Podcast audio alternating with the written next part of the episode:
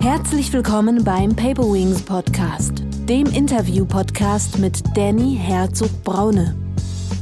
Hier spreche ich mit bekannten und unbekannten Persönlichkeiten aus Wirtschaft, Kunst, Kultur, Wissenschaft, Sport und Politik. Mich interessieren die Themen, mit denen Sie sich beschäftigen, Ihr Wissen und Ihre Perspektive. Was macht Ihr Streben aus? Wie erreichen Sie Ihre Ziele, Ihre beruflichen, Ihre persönlichen? Wofür brennen Sie? Was motiviert Sie? Ich möchte von Ihnen lernen und wünsche unseren Zuhörern viel Spaß dabei. Diese Folge wurde direkt nach einem sehr intensiven Kraftausdauertraining aufgenommen, in einem alten Bahnhofshangar direkt neben meinem Fitnessstudio. Im Interview spreche ich mit Pete Alt, meinem Fitnesscoach. Wir reden über die Themen CrossFit, gesunde Ernährung, Vorbilder und Unternehmertum. Es sind einfach deutlich mehr Aspekte, die man hier beachten muss. Am gleichen Tag sollte ich in der Lage sein, ein schweres Gewicht zu heben, aber zum Beispiel auch mal aus dem Stand 10 Kilometer zu laufen in 45 Minuten oder sowas. Die Leute, die bei uns bleiben, das sind die, die auch bereit sind, an ihren Schwachstellen zum Beispiel zu arbeiten.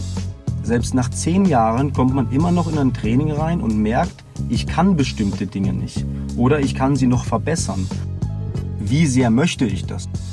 Wenn ich weiß, warum ich das mache, das weiß ja auch jeder, dann finde ich da auch einen Weg. Ich brauche eine ganz große Lust oder ich muss richtig geil auf irgendwas sein, ähm, was mich erwartet, wenn ich mein Ziel erreiche. Ich glaube einfach, wenn ich Zucker vermeide, dann vermeide ich diese, einen Großteil dieser Volkskrankheiten zum Beispiel. Ne? Scheitern war keine Option. Irgendwie ging es dann, aber das war, ich sag's, das war Hasseln ich suche mir irgendeine kleine Herausforderung, einfach damit auch mein Gehirn flexibel bleibt. Ein Ziel gibt natürlich immer eine Richtung vor, aber sobald ich das Ziel erreicht habe, stehe ich dann wiederum im Leeren. Ich baue mir immer Systeme, die mich dazu zwingen, dass ich mich weiterentwickle.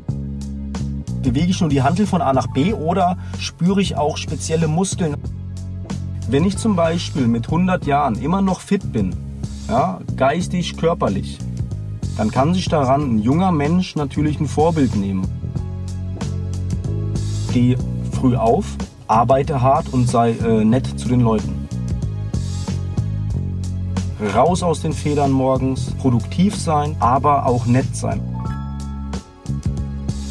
Hier ist einer der wenigen, von dem ich mir was sagen lasse. Deswegen schwitze ich tatsächlich jetzt bei dieser Aufnahme auch noch ein bisschen nach denn Pete ist CrossFit-Coach. Ihm habe ich zu verdanken, dass ich vor zwei Jahren in äh, nur vier Monaten 30 Kilo mit abgenommen habe, äh, weil Pete auch einen ganzheitlichen Ansatz verfolgt und ähm, deswegen wollte ich ihn auch gerne in meinem Podcast haben, weil das halt mehr ist, äh, die CrossFit-Box, wie es in der Sportrichtung heißt, als, ja, sag ich mal, stumpfes Muskeltraining. Pete selbst ist Gewichtheber, Inhaber der größten CrossFit-Box Europas, vielleicht sogar weltweit, ist Unternehmer und Bücherfreund. Ähm, und deswegen freue ich mich sehr, ihn hier zu haben, denn die Gedanken, die er sich zu vielen Sachen macht, finde ich hörenswert und ich finde auch, dass die mehreren Leuten zukommen sollten, weil ich das doch sehr interessant finde. Ähm, Pete, wo bist du geboren? Geboren bin ich in Meerbusch. Das ist, ja, die meisten kennen es wahrscheinlich nicht. Ich sage mal in der Nähe von Krefeld, Nordrhein-Westfalen. Und ähm, mit, ja, mit zehn Jahren bin ich dann hier nach sind wir nach Bayern gezogen, weil meine Mutter meinte, das bayerische Schulsystem ist dem in Nordrhein-Westfalen überlegen. Ich selber habe jetzt diese ja, Möglichkeit nicht komplett ausgenutzt, aber die Bedingungen waren gut.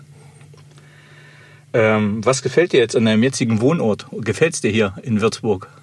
Also Würzburg finde ich super von der Größe. Es ist für mich eigentlich ziemlich perfekt. Nicht zu groß, nicht zu klein, es ist alles da.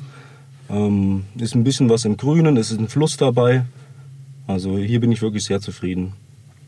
Ist eine junge Stadt, viele Studenten, ist immer ein bisschen Dynamik dahinter auch. Okay. Wie möchtest du gerne wohnen und wie wohnst du gerade? Also, ich bin ein Freund von dem schlichten, einfachen. Also, ich habe tatsächlich, also ich wohne im Drei-Generationen-Haushalt mit meiner Mutter und mit meinem Neffen und also meinen zwei Schwestern auch noch. Und ähm, das ist eigentlich, ich mag dieses Konzept, dass die Alten sich um die Jungen kümmern können. Ne, das hält, also die Jungen haben dann jemanden, der wirklich Geduld hat. Und ähm, die Alten bleiben dadurch auch wiederum jung.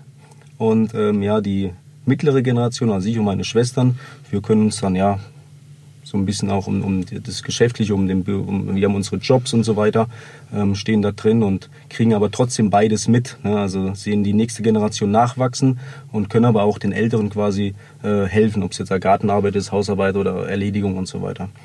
Und ähm, mein Zimmer selber, also wenn es darum geht, ich habe in meinem Zimmer wirklich nur ein Bett, ein Klavier und ein Bild an der Wand. Äh, Zahnbürste natürlich und Rasierer und das war es eigentlich. Und ich mag dieses Simple, weil ich komme nach Hause und es kann keine Unordnung sein, weil nichts da ist, was unordentlich werden kann. Später, ne, diesen Traum habe ich mal, dass man vielleicht mal in so einer Gemeinschaft, in so, mit so mehreren, sage ich mal, diese Tiny-Häusern vielleicht mal äh, wohnen kann. Ne? Also das finde ich cool, so ein kleines Dorf mit Gleichgesinnten, jeder hat so eine kleine, ähm, ja, kleine Hütte und dann gibt es vielleicht noch Gemeinschaftshäuser, ne, wo man zum Beispiel drin Sport macht, wo man sich aber auch klein, weiß ich nicht, Filme schaut, Spiele macht oder irgendwie sowas, ne, äh, so zusammen kocht. Also sowas, das finde ich zum Beispiel cool. Jetzt bin ich neugierig geworden. Du hast gerade gesagt, du hast ein Bild da hängen. Was, was ist das für ein Bild? Ja, das Bild habe ich, ja, es ist sehr unspektakulär. Das habe ich mal gekauft vor, weiß nicht, 15 Jahren. Das hat eine Freundin gemalt und ich habe es dann über eine andere Freundin ähm, von ihr abgekauft. Ich mag das Bild, ne? Ähm, äh, aber es war, glaube ich, eher, ich wollte der, der Bekannten dann quasi, dass, dass sie ja, dass sie für ihre Kunst auch mal da Geld bekommt. Ne? Das sollte so ein bisschen auch so ein bisschen einen Schub geben. Ne? Also deswegen habe ich es nicht direkt von ihr gekauft. Nicht das heißt, ja, der kauft es aus Mitleid oder so. Also bist du auch ein kleiner Mäzen. ähm, sehr schön. Wie sieht, wie sieht ein typischer Arbeitstag von dir aus als Unternehmer? Ja, also der ist eigentlich relativ gleich strukturiert. Ich gehe morgens um 7 Uhr, schließe ich meine Box auf, so nennen wir unser Studio. Und dann kommen die ersten zum Training. Manchmal habe ich dann auch Personal Training. Ansonsten ähm, sind eigentlich nur erstmal die, die Türen offen und die Leute können dann selber für sich trainieren vormittags. Ähm, ich habe dann je nachdem manchmal Kurse schon vormittags um 10, manchmal aber auch erst nachmittags. Und ja, das geht dann eigentlich im Nachmittag geht's dann durch. Da habe ich dann drei, vier Klassen nacheinander. Bei uns ist es ja so, dass man immer in einer Gruppe trainiert. Ja, also ich bespaß dann quasi eine Gruppe und ähm, das ist so im Großen und Ganzen das. Ne? Vormittags erledige ich da meistens noch diese ganzen Sachen, die auch noch nebenbei sind. Ich bin ja nicht nur Trainer, sondern auch dadurch, dass ich auch noch also eigentlich alles alleine mache, so von dem auch geschäftlichen. Dann irgendjemand muss man dann die ja, Rechnungen überweisen. Irgendwas ist immer, Reparaturen muss man machen und ja, das fällt dann alles meistens so ein bisschen in den Vormittag rein. Okay, wie, wann, wann hast du dann Schluss? Wann machst du dann Tag? Also der letzte Kurs ist von 19.30 Uhr bis 20.30 Uhr. Danach unterhält man sich meistens noch mal ein bisschen mit den Leuten und dann bin ich abends meistens noch mal ungefähr eine Stunde in der Box. Ich schaue, dass ich so gegen 21.30 Uhr dann aber rauskomme und ähm, abends dann habe ich immer noch mal ein bisschen Zeit für mich selber.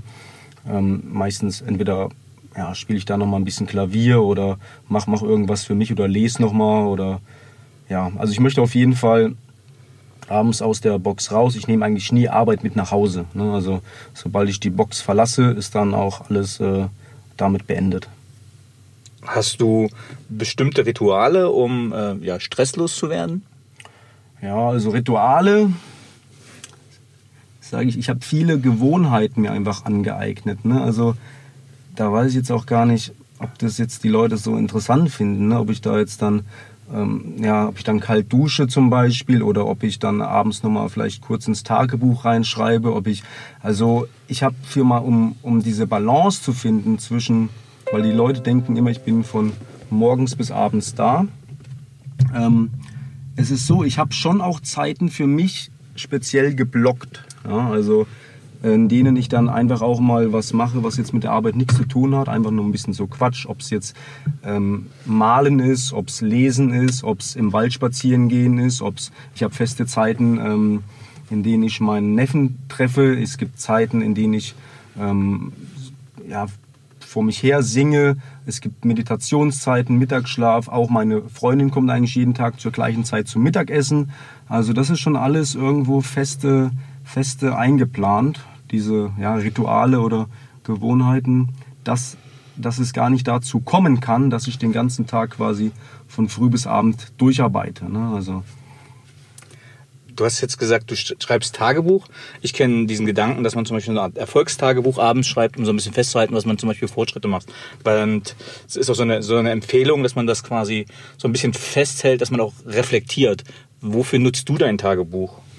Ja, also ich habe auch, also ich schreibe durchaus auch so äh, positive Sachen rein, die am Tag passiert sind, aber ähm, ich schreibe auch viele Sachen rein, wenn zum Beispiel ein Event war, ne, direkt die Nacharbeitung. Und ich schreibe immer, ich habe jetzt mein Tagebuch ist ein, ein, ja, so ein Kalender und da schreibe ich jetzt seit vier Jahren rein. Und also natürlich passt das Datum nicht mehr, aber es ist egal. Ähm, und dann sehe ich auch, was ist in den letzten Jahren an dem Tag quasi passiert. Und auch das ähm, lässt mich dann immer so ein bisschen reflektieren. Was waren damals deine Sorgen oder deine Herausforderungen? Was, wie, wo war das Ganze? Und das finde ich sehr interessant. Also ähm, ich schreibe auch Kleinigkeiten dann über mich rein, wie mein eigenes Training zum Beispiel war oder also auch kleine Erinnerungen für den nächsten Tag, ja, was ich dann vorhabe und was mir gerade so in, in Gedanken ist. Ähm, wo kommt das her, die Idee mit dem Tagebuch? Kommt das schon aus der sportlichen Disziplin heraus, dass man irgendwie Leistung sowieso aufgeschrieben hat? Oder wie kamst du auf die Idee, ein Tagebuch zu schreiben? Ja, also ich glaube tatsächlich, ähm, durch dieses Trainingstagebuch, das ich immer schon geführt habe. Und auch da habe ich schon reingeschrieben, wie war mein Schlaf? Wie habe ich mich ernährt? Gab es Stress mit der Freundin? Hatte ich Stress auf der Arbeit oder wie auch immer? Ne? Und ähm, also das, das gehört eigentlich zu meinem Leben irgendwo mit dazu. Ja? Also und diese Sachen, dass man dann, also zum Beispiel, dass man drei positive Sachen pro Tag reinschreiben soll oder worauf man stolz ist oder so, ähm, sowas habe ich dann nach und nach auch mal gelesen, dass man das machen soll, aber da halte ich mich jetzt nicht so strikt dran. Also es sind eher so, so die Gedanken des Tages. Ne?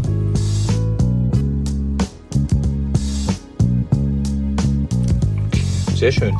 Ähm, du bist ja nun CrossFit-Coach. Äh, und die meisten, glaube ich, kennen draußen CrossFit nicht.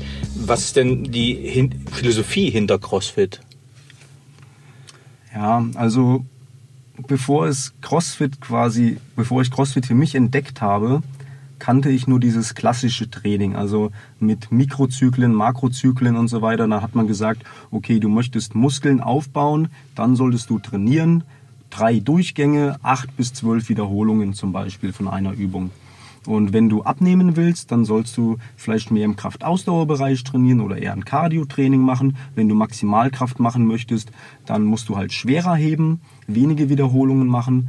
Und das CrossFit, das ist vom Ansatz her, man verbindet sehr viele Sachen. Man hat jetzt nicht dieses eine Ziel, ich möchte jetzt drei Monate lang an meiner Kraft arbeiten, sondern man arbeitet sowohl an der Kraft als, als auch der Ausdauer. Man hat auch deutlich mehr Elemente da drin. Früher als äh, Gewichtheber, als Kraftsportler, da hatte ich vielleicht insgesamt 15 Übungen, mit denen ich gearbeitet habe.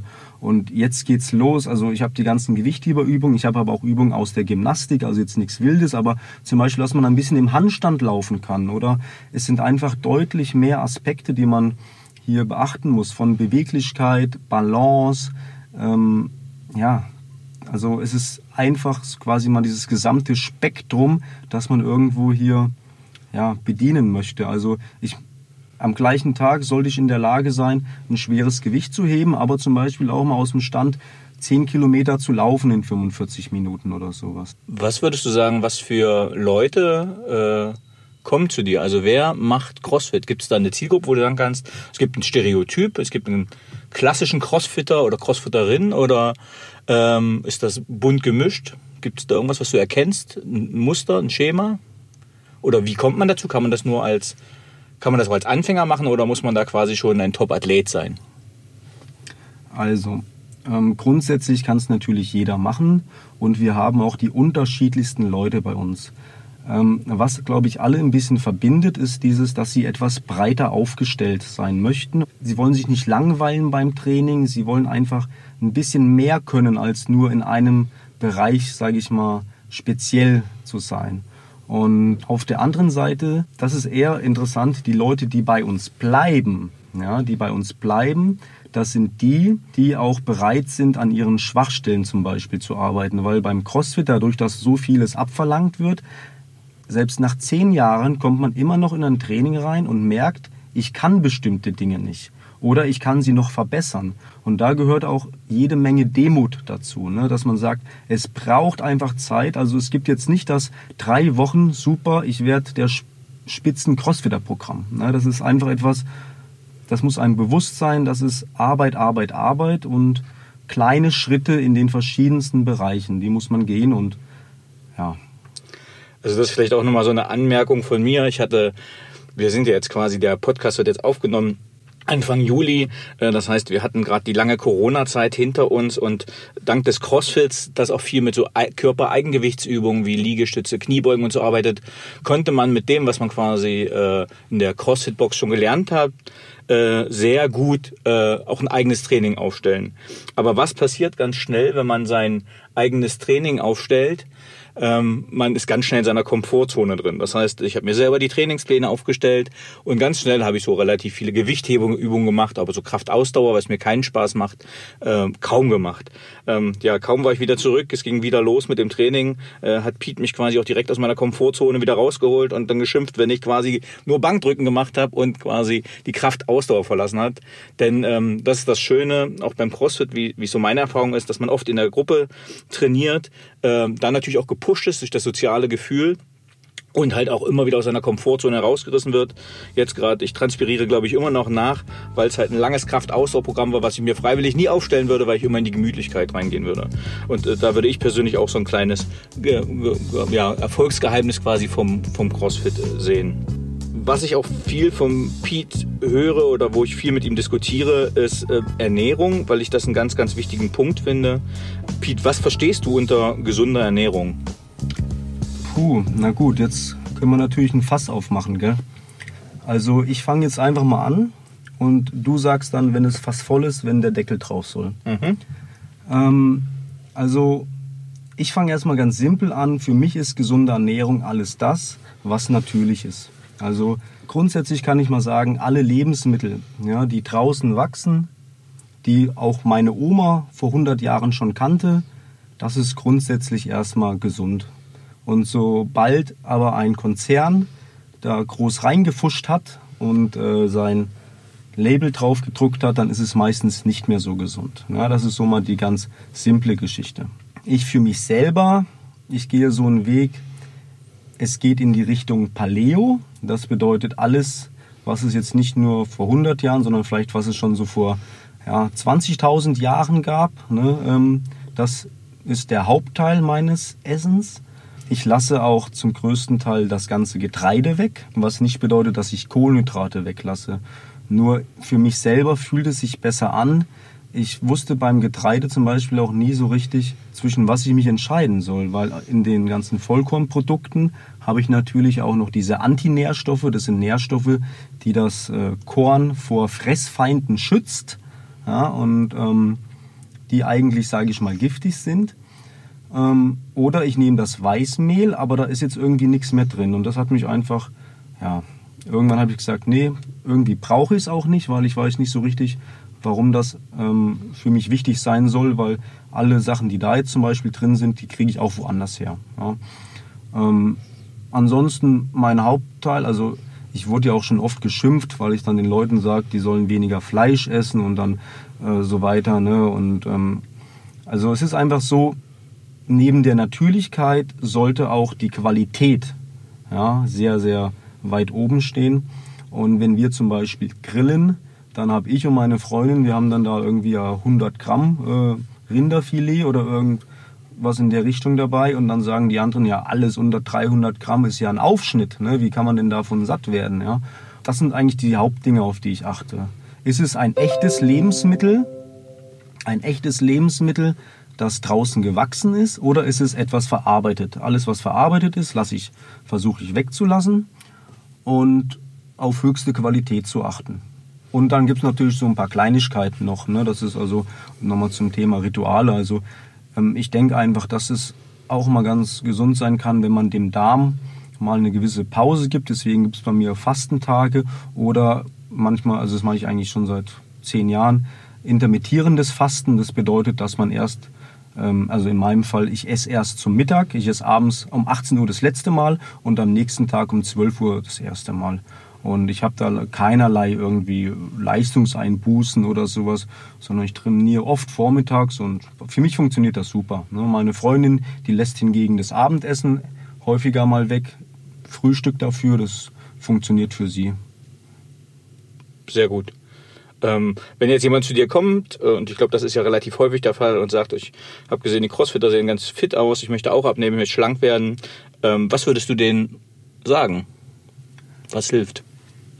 Ja, also auch hier gibt es jetzt natürlich jetzt nicht das eine Patentrezept. Ne? Also hier ist, hier ist, glaube ich, der Weg auch irgendwo das Ziel. Wenn ich es schaffe, ja, dass ich dreimal die Woche zum Training komme, dann werde ich nach einem halben Jahr spätestens auch deutliche Erfolge sehen.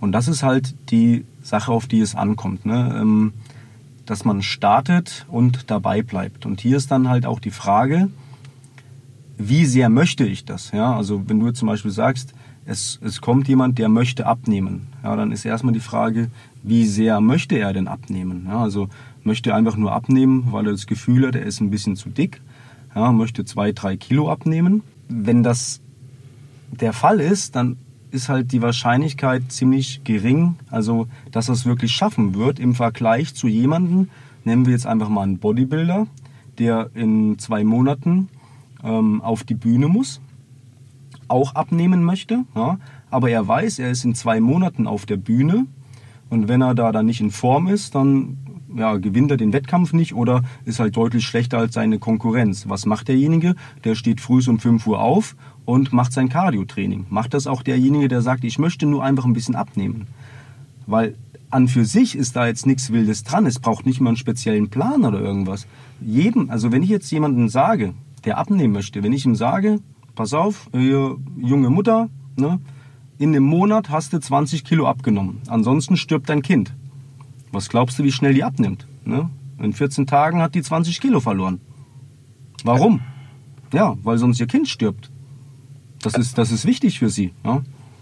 Also eine Frage der Wille, des Willen, des, der Disziplin, der Zielstrebigkeit. Genau, also das ist wirklich, also wenn ich weiß, warum ich das mache, das weiß ja auch jeder, dann finde ich da auch einen Weg. Ne? Also, und ähm, wenn ich aber jetzt keinen, ich sage immer, wenn ich etwas Großes erreichen möchte, ja, und das ist jetzt unabhängig vom Training oder ob es jetzt irgendwie auch äh, wirtschaftlich oder wie auch immer ist, ähm, ich brauche einen tiefen, entweder brauche ich einen tiefen Schmerz, ja, also der mir entweder, der mich entweder erwartet oder den ich erlebt habe. Oder ich brauche eine ganz große Lust oder ich muss richtig geil auf irgendwas sein, ähm, was mich erwartet, wenn ich mein Ziel erreiche. Und das ist, das ist so dieses Entscheidende, ne? was halt wirklich den Unterschied macht, ob jemand sein Ziel erreicht, schnell erreicht oder gar nicht erreicht. Ne? Ja, das kann ich sehr gut äh, nachempfinden und nachvollziehen. Und es deckt sich auch mit meiner Erfahrung sehr gut. Wie wichtig ist für dich Disziplin? Ja, also da muss ich ganz ehrlich sagen, Disziplin, ja, also ich selber habe gar nicht so viel Disziplin.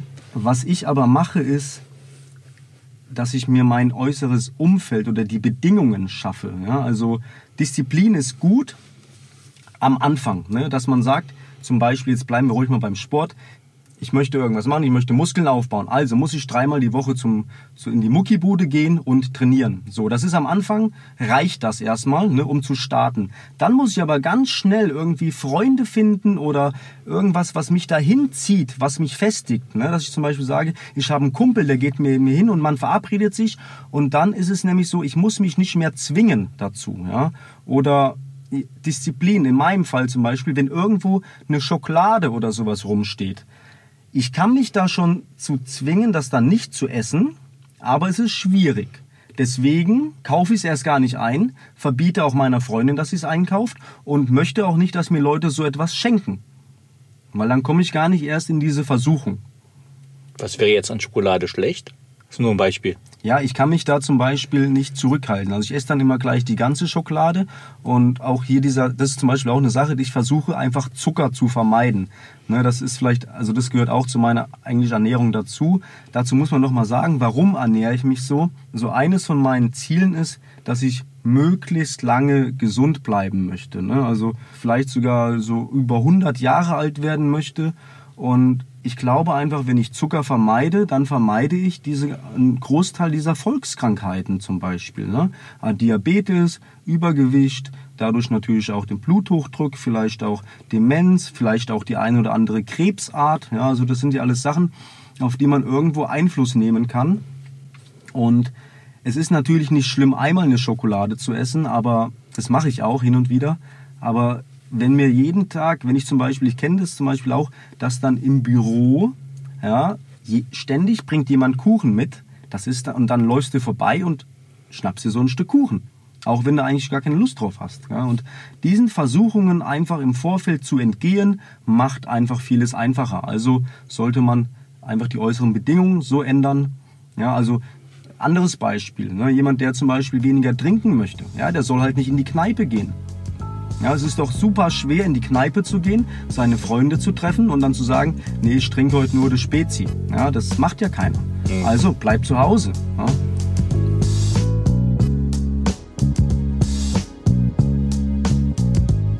Ja, ja schön, schönes Beispiel.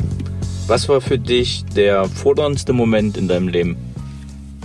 Der forderndste Moment, schwierig. Also da gab es natürlich einige sportliche Sachen, ähm, Im Kraft-3-Kampf ist es so, da hat man nicht viele Versuche und dann muss man wirklich ein schweres Gewicht schaffen und ähm, da gab es einige Meisterschaften, da, die wurden dann wirklich mit dem letzten Versuch entschieden und dann dort nochmal wirklich alles jetzt auf den Punkt zu bringen, da gab es einige von.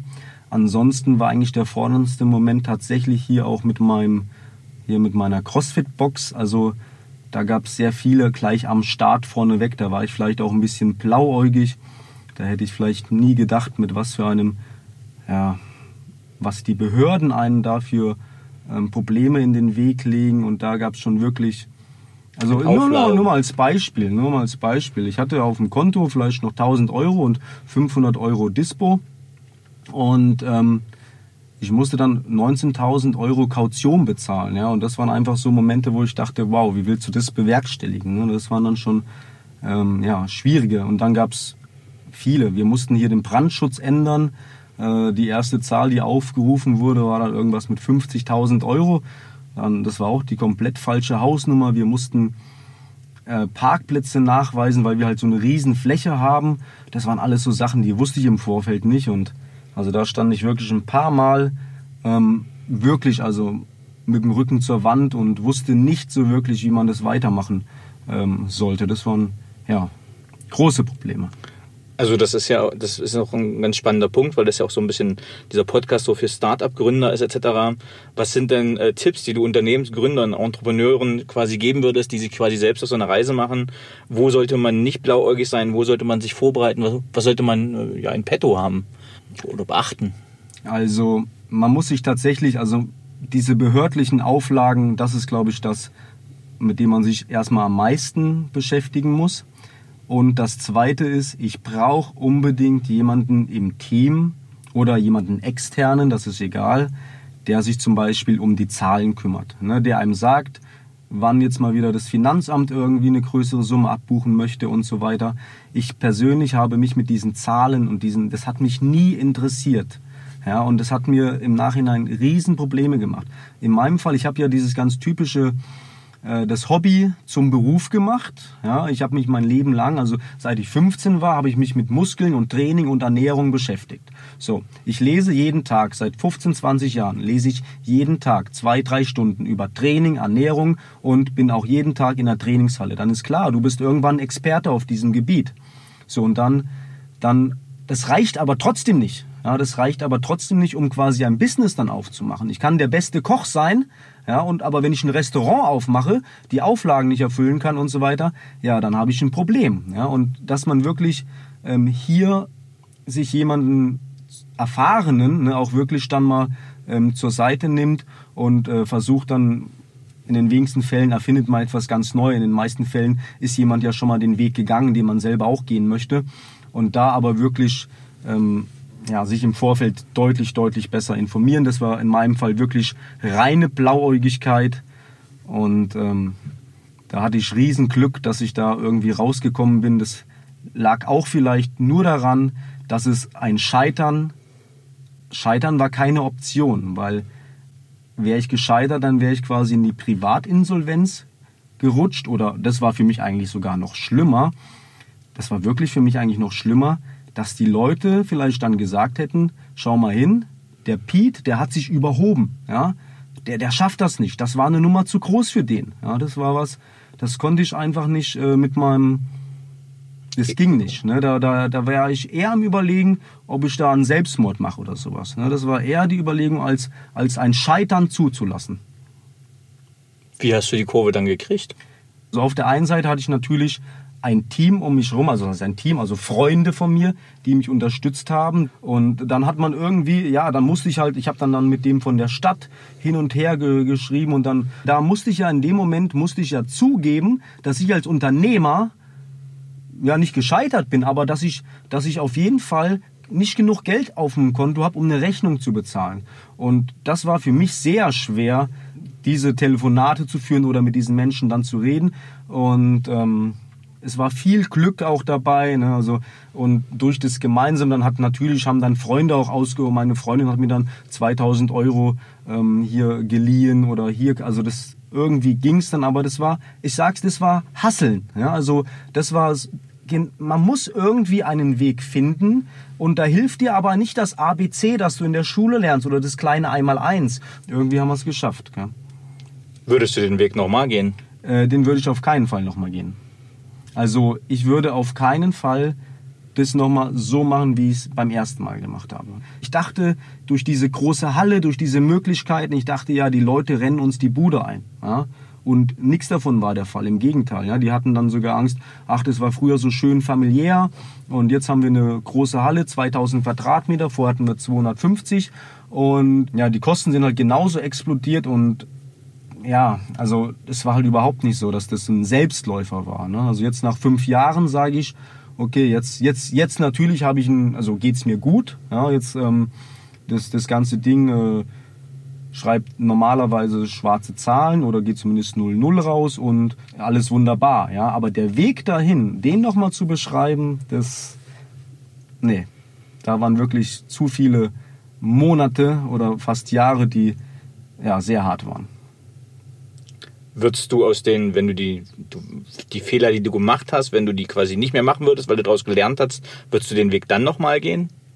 Ja, also mit dem Vorwissen, ne, mit dem Vorwissen würde ich diese Sache ganz, ganz anders angehen. Ne? Also das würde auf jeden Fall dann, ob ich dann nochmal wirklich tatsächlich diese Riesenhalle nehmen würde, weiß ich auch nicht. Das ist so, 50-50. Ich wusste aber zum damaligen Zeitpunkt, muss man dazu sagen, ich musste diese Halle nehmen, weil es eigentlich keine andere Option gab. Wir mussten aus unserer alten Halle raus und dann war so das, lässt du es jetzt sterben, ne? im Kleinen lässt du es jetzt sterben oder nimmst du etwas, was dich, was eigentlich zu groß ist. Ja? Ähm, und ähm, dann dachte ich aber, nee, das wird schon irgendwie klappen. Ja? Und dann kamen halt diese ganzen zusätzlichen Probleme dazu. Ich weiß es nicht. Weil das muss man vielleicht auch mal dazu sagen, die Zuhörer, also wir sind hier zum Beispiel auch nicht für ewig. Aber das habe ich wiederum daraus gelernt. Dafür war das vielleicht auch wieder gut. Ich weiß, wenn wir hier jetzt raus müssen, dass wir es dann auf jeden Fall weiterführen können, ähm, dass es auf jeden Fall äh, weitergehen wird. Weil so große Probleme, die wir jetzt gelöst haben, solche werden nicht nochmal in der Zukunft auf uns zukommen. Und die Leute sind natürlich auch daran gewachsen. Also das ist natürlich auch, da bin ich auch dankbar dafür, diesen harten Weg gegangen zu sein, weil ich kenne zum Beispiel auch andere, ja, Kumpel von mir, der hat auch eine Box aufgemacht, der hat halt einfach mal eine halbe Million, ja, hat er einfach mal ähm, bekommen und konnte damit dann quasi das teuerste Equipment kaufen und alles super schön einrichten mit Sauna und hin und her. Aber ich weiß, wenn er jetzt Probleme bekommt, weiß ich nicht, wie er sie lösen äh, kann. Ne? Ob, ob er in der Lage dazu ist oder ob er dann einfach da den Kopf in den Sand steckt und dann irgendwie einfach nur Hilfe, Hilfe ruft. Ne? Okay, machen wir einen kleinen Themenschwenk. Das war ein schöner Exkurs mal in die, äh, ja, in die Strapazen, sage ich mal, des Unternehmertums, äh, was halt ein normaler Angestellter, glaube ich, alles so gar nicht kennt. Ähm, und deswegen finde ich es auch ganz, ganz, ganz spannend mal zu sehen. Äh, also der, das, das Geld ist halt alles schon hart verdient, auch als Unternehmer. Welche Fähigkeit bzw. Fertigkeit möchtest du gerne haben, die du noch nicht hast?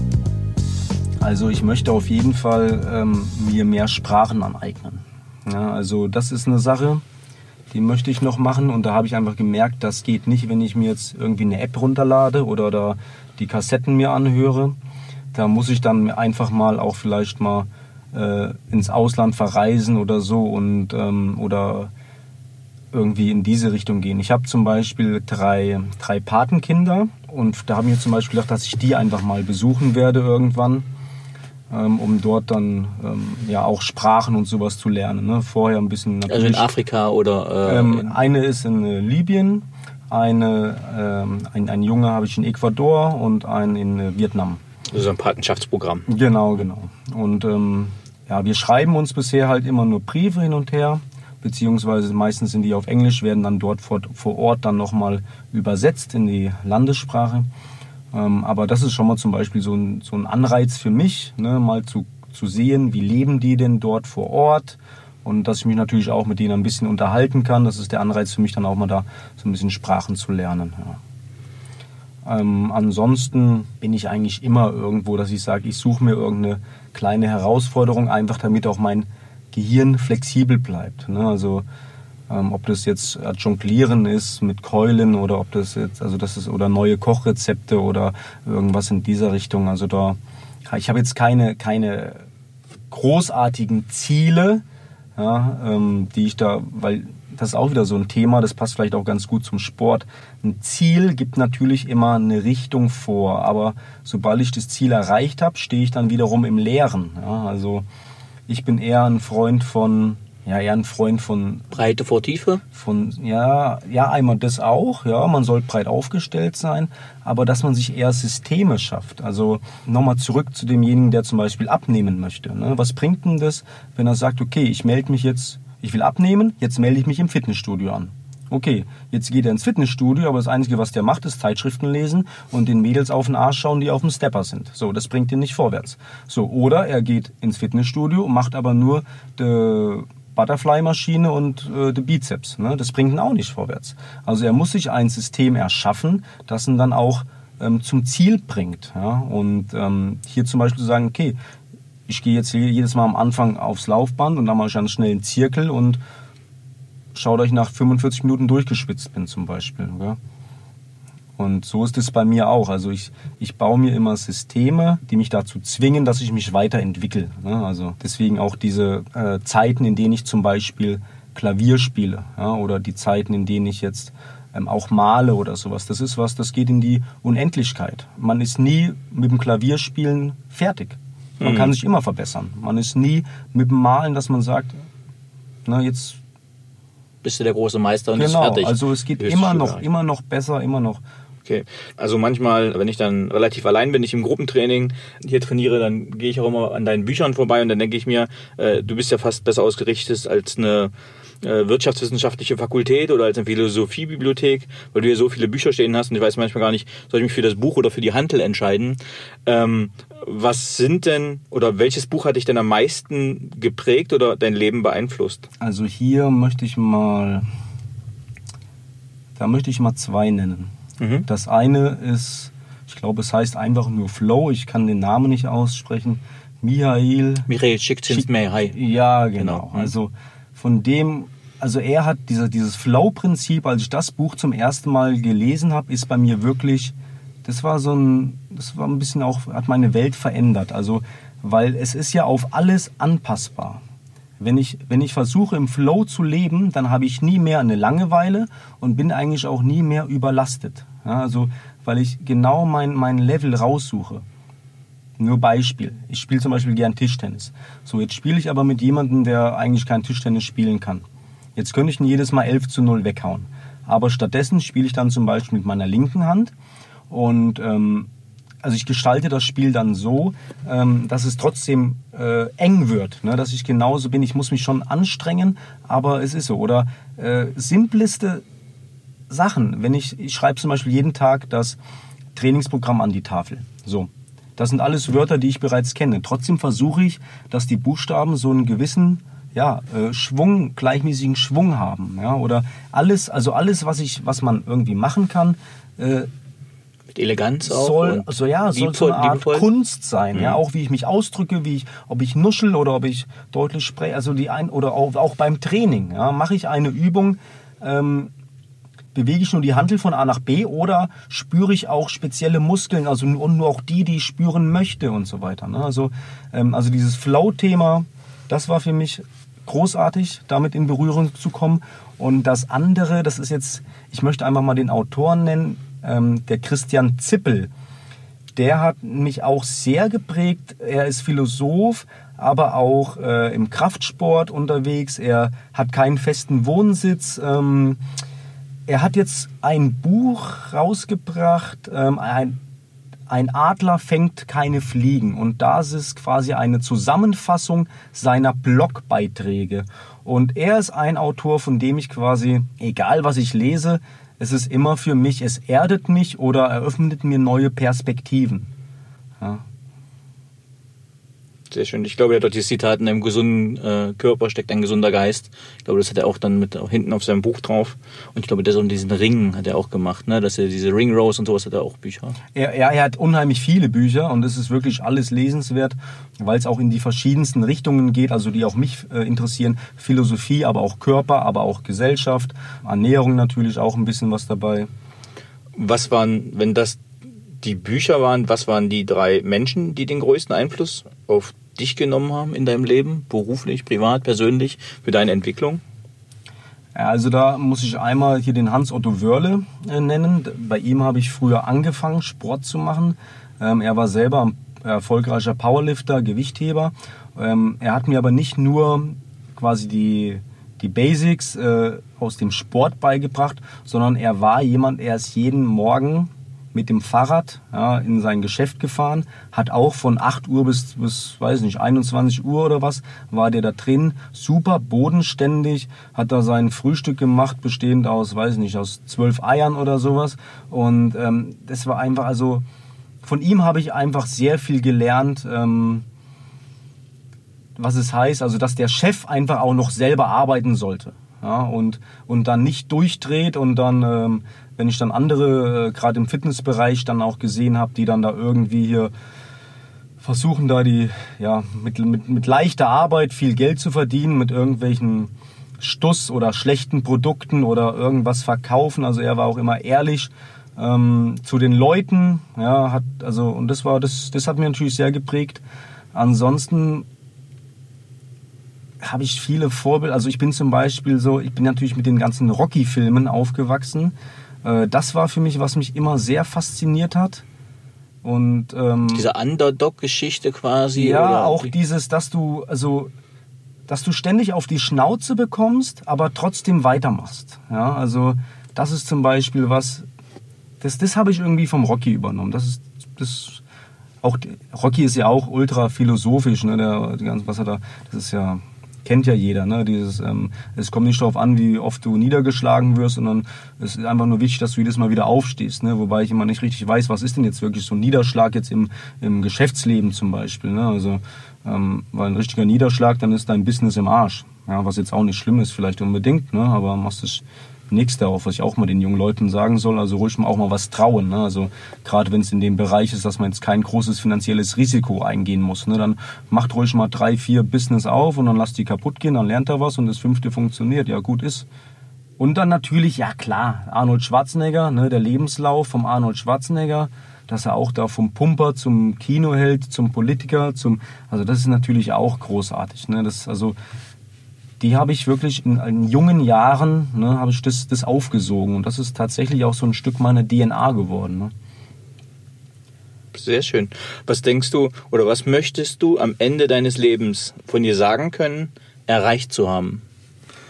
Also ich habe jetzt kein großes Endziel. Ne? Also ähm, im Gegenteil, ich nehme den Druck sogar weg. Ich weiß genau, wenn ich da jetzt gestorben bin irgendwann, ähm, dass dann 20 Jahre später, da kennt mich kein Schwein mehr. Und das nimmt mir auch wirklich Druck weg. Also, ich, dass ich mein Leben auch führen kann, quasi ohne etwas Großartiges zu erreichen. Ne? Ich möchte natürlich, dass die Leute, ähm, das Feedback kriege ich auch. Also, ich möchte einmal, dass die Leute sagen, ja, beim Pete, da habe ich was gelernt. Ja, das ist die eine Sache.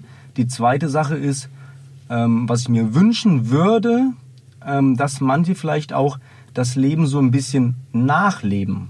Ja, also das ist was, was mir ähm, so ein bisschen jetzt immer noch fehlt. Ich versuche jetzt hier einen Weg zu gehen, wenn ich zum Beispiel mit 100 Jahren immer noch fit bin, ja, geistig, körperlich, dann kann sich daran ein junger Mensch natürlich ein Vorbild nehmen, weil es relativ plausibel ist, was ich so treibe. Ja.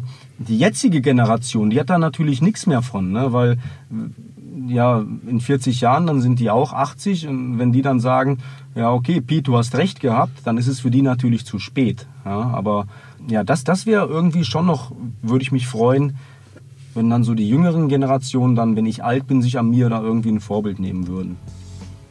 Sehr schöner Gedanke. Ähm, und dann kommen wir auch schon zur Abschlussfrage. Äh, und zwar, wenn es ein Lebensmotto für dich geben würde oder gibt, Gibt es so einen Leitspruch, den du hast in deinem Leben, wo du sagen kannst, mal ganz zurück oder ganz zusammengefasst, ganz klein gesprochen, das ist so ein Satz, den finde ich gut. Ja, also für mich, also das, das ähm, zieht mich auch immer ein bisschen mit und da halte ich mich dran. Das ist eigentlich wirklich nur, ähm, steh früh auf.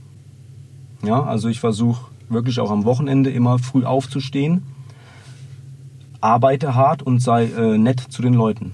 Ja, also das sind so diese, das, das ist quasi so alles, was ich, ja, was ich, was, was mich äh, leitet oder auch ähm, ähm, ausmacht. Ne? Also nicht faul sein, nicht, nicht da und so weiter, sondern raus aus den Federn morgens, dann ja, produktiv sein, aber auch nett sein. Also das ist auch wieder so ein Riesenthema in der Fitnessbranche, dass man die meisten wollen nicht hart arbeiten, sondern irgendeinen Stuss verkaufen. Ja. Kumpels von mir zum Beispiel, die sind auf diesem veganen Bodybuilding-Trip. Ja, die haben auf Instagram, ich glaube, 360.000 Follower. Jedes Mal, wenn ich die treffe, gehe mal ins Steakhouse. Ja. So, also dieses, das ist auch so eine Sache, die mich an der ganzen Fitnessindustrie, dieses ganze Instagram und so weiter, ähm, das ist auch, glaube ich, die Sache, die größte Gefahr mittlerweile und die es auch mir als Trainer am schwersten macht, äh, die Leute von diesen Unwahrheiten und diesen Ablenkungen irgendwie da zurückzuholen, dass man sie, also dass man sich bewusst ist, das hat mit der echten Welt nichts zu tun. Ja, also weder die Fotos, die man da sieht, wer sich zum Beispiel da mit irgendwelchen Fitnessmodeln vergleicht, die da für ein Shooting in einer Topform waren, ja, und dann wurde das Foto noch nachbearbeitet und das nehme ich als Vergleich für mich als Normalperson, ja, oder irgendwelche Trainingspläne, die angeblich irgendwelche Profis machen, da, also da, da, da muss ich weg von. Ja. Okay, Pete. Ähm, vielen Dank für den Einblick in deine in deine Gedanken, in deine Arbeitswelt, in, dein, ähm, in deine Bücher. Ich fand, es war ein sehr, sehr gutes Gespräch. Mir hat es viel Spaß gemacht. Vielen Dank, Pete. Sehr gerne.